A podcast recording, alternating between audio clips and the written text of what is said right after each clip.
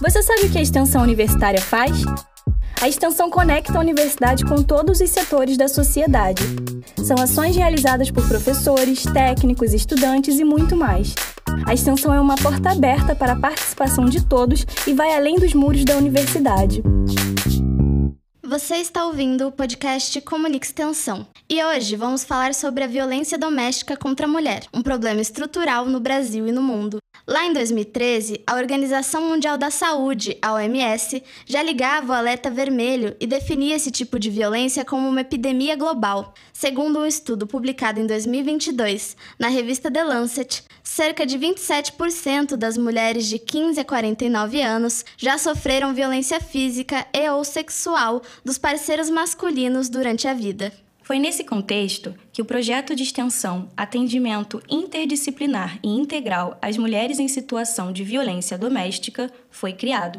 A ação atua na prevenção e enfrentamento à violência de gênero contra a mulher por meio de atendimento individual ou em grupo para mulheres maiores de idade que vivem ou viveram essa situação de violência.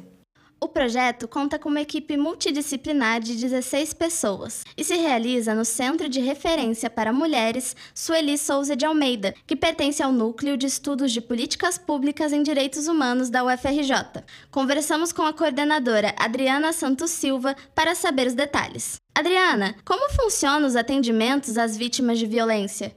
É, esse atendimento para mulher que tem interesse em participar, ele não precisa de encaminhamento, a mulher também não precisa ter feito registro de ocorrência, ela simplesmente pode vir espontaneamente, mas até mesmo para que ela possa é, ser, é, ser melhor atendida, a gente prefere até mesmo que ela agende esse atendimento. Além de atividade desse atendimento individual, que ela vai vir, vai passar inicialmente por um, por um atendimento por uma assistente social, a gente faz o atendimento basicamente voltado com o que ela deseja fazer. As orientações que são dadas são a partir do interesse da mulher. Por exemplo, se a mulher tiver o interesse de, de fazer um registro de ocorrência, a gente vai orientar. Se ela tiver um interesse, de repente, de fazer cursos é, de capacitação, a gente vai ver possibilidades disso. A gente vai trabalhar em cima do qual, qual é a demanda da mulher e não é, vinculado à lógica da que a gente vê muito na mídia, que é do denuncie, como se só tivesse essa alternativa para que a mulher rompesse um relacionamento abusivo, acaba sendo atrelado a essa, essa como sendo a única alternativa. E é, no caso, nós não trabalhamos dessa forma. Nós trabalhamos a partir do que essa mulher adulta, que é capaz de fazer suas decisões, tem o interesse em fazer.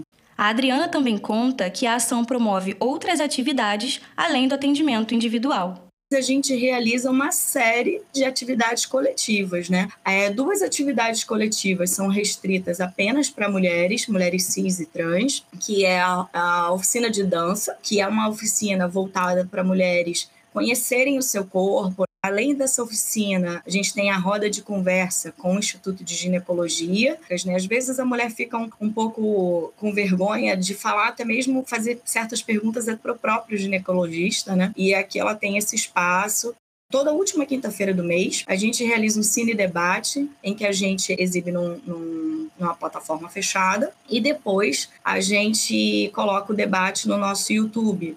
Além do Cine Debate, a gente faz uma série de webinários também, que também estão gravados lá no YouTube. O nosso YouTube é o CRM SSA. Além de, dessas atividades, a gente vai dar início agora a uma nova atividade, que é o ciclo de palestras voltado para mulheres que querem abrir o seu primeiro negócio ou têm um primeiro negócio e querem aprimorar. E aí, por último, mas não menos importante, a gente tem o curso Ficha Única de Notificação de Casos de Violência, né?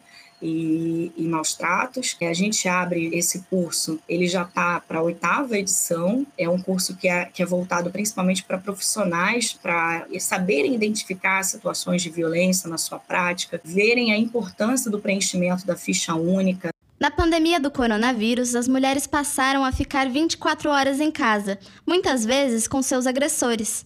Essa realidade foi sentida pelo projeto, que observou um aumento na demanda pelos serviços prestados pela ação. Durante os seis primeiros meses de 2022, eles já realizaram mais de 250 atendimentos a mulheres.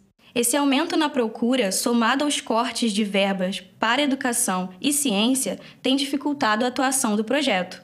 Ainda assim, a equipe mantém o critério, a dedicação e a responsabilidade para que as mulheres sejam atendidas de forma integral, ou seja, considerando de forma ampla todos os fatores envolvidos em cada caso a gente tem um cuidado muito grande que é desenvolvido para as mulheres, sabe? Com sigilo, com as mulheres serem bem acolhidas, terem uma escuta qualificada. Esse é um ambiente que ela pode dizer, por exemplo, que olha, eu decidi voltar com o meu ex-companheiro, minha ex-companheira, e a gente vai estar tá acolhendo ela mesmo assim. Ela tem que, se, é, tem que entender que ela está num ambiente seguro e o nosso papel é muito esse, sabe? Adriana revela que o projeto tem alcançado bons resultados, com muitas mulheres conseguindo quebrar ciclos de violência.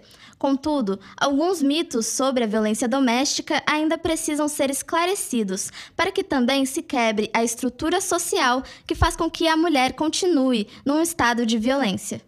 A gente tem que desmistificar aquela lógica do o agressor, como se fosse uma pessoa que já acordasse agredindo a mulher. E não, muitas vezes é uma pessoa agradável, muitas vezes é até mesmo uma pessoa para a sociedade. Todo mundo gosta, como por exemplo assim um líder religioso, um professor universitário, pessoas que as pessoas respeitam e entender que às vezes a mulher fica na expectativa que aquilo ali é algo passageiro, a manutenção da família, que é entendido como família, né? Somente pai, a mãe, os filhos, não entendendo muitas vezes que esse modelo é mais prejudicial às crianças do que é favorável e é preciso que as pessoas entendam que ah, mas eu não faria assim, não, mas aí é você. Cada pessoa é diferente. Ela merece ser respeitada, ser ouvida com carinho ali, com, com atenção, né? E, e, é importante que cada vez mais a sociedade conheça a rede de atendimento. Não existe somente a, delega, a delegacia para denunciar, existem os centros de referência, que todos eles não precisam de registro de ocorrência para ser atendida. Essa rede ela precisa ser um pouco mais conhecida pelas pessoas. Quer saber mais sobre o atendimento interdisciplinar e integral às mulheres em situação de violência doméstica? Então acesse os links na descrição desse episódio e tenha acesso ao Instagram e ao YouTube do projeto. Já para agendar o atendimento individual, mande mensagem para o WhatsApp de número 21 3938 0603. E para ficar por dentro de tudo o que acontece na extensão da UFRJ, assine a newsletter Comunique Extensão. E claro, siga as nossas redes sociais, arroba extensão UFRJ no Instagram e no Twitter e Pró-Reitoria de Extensão da UFRJ no Facebook. Este episódio foi produzido por Stephanie Oliveira, editado por Brenda Barbosa e Vitor Calucci, com a coordenação de Bia Porto e Ivana Bent. Eu sou Brenda Barbosa. Eu sou Stephanie Oliveira e esse foi o Comunique Extensão, o podcast da Pró-Reitoria de Extensão da UFRJ com a colaboração da Rádio UFRJ.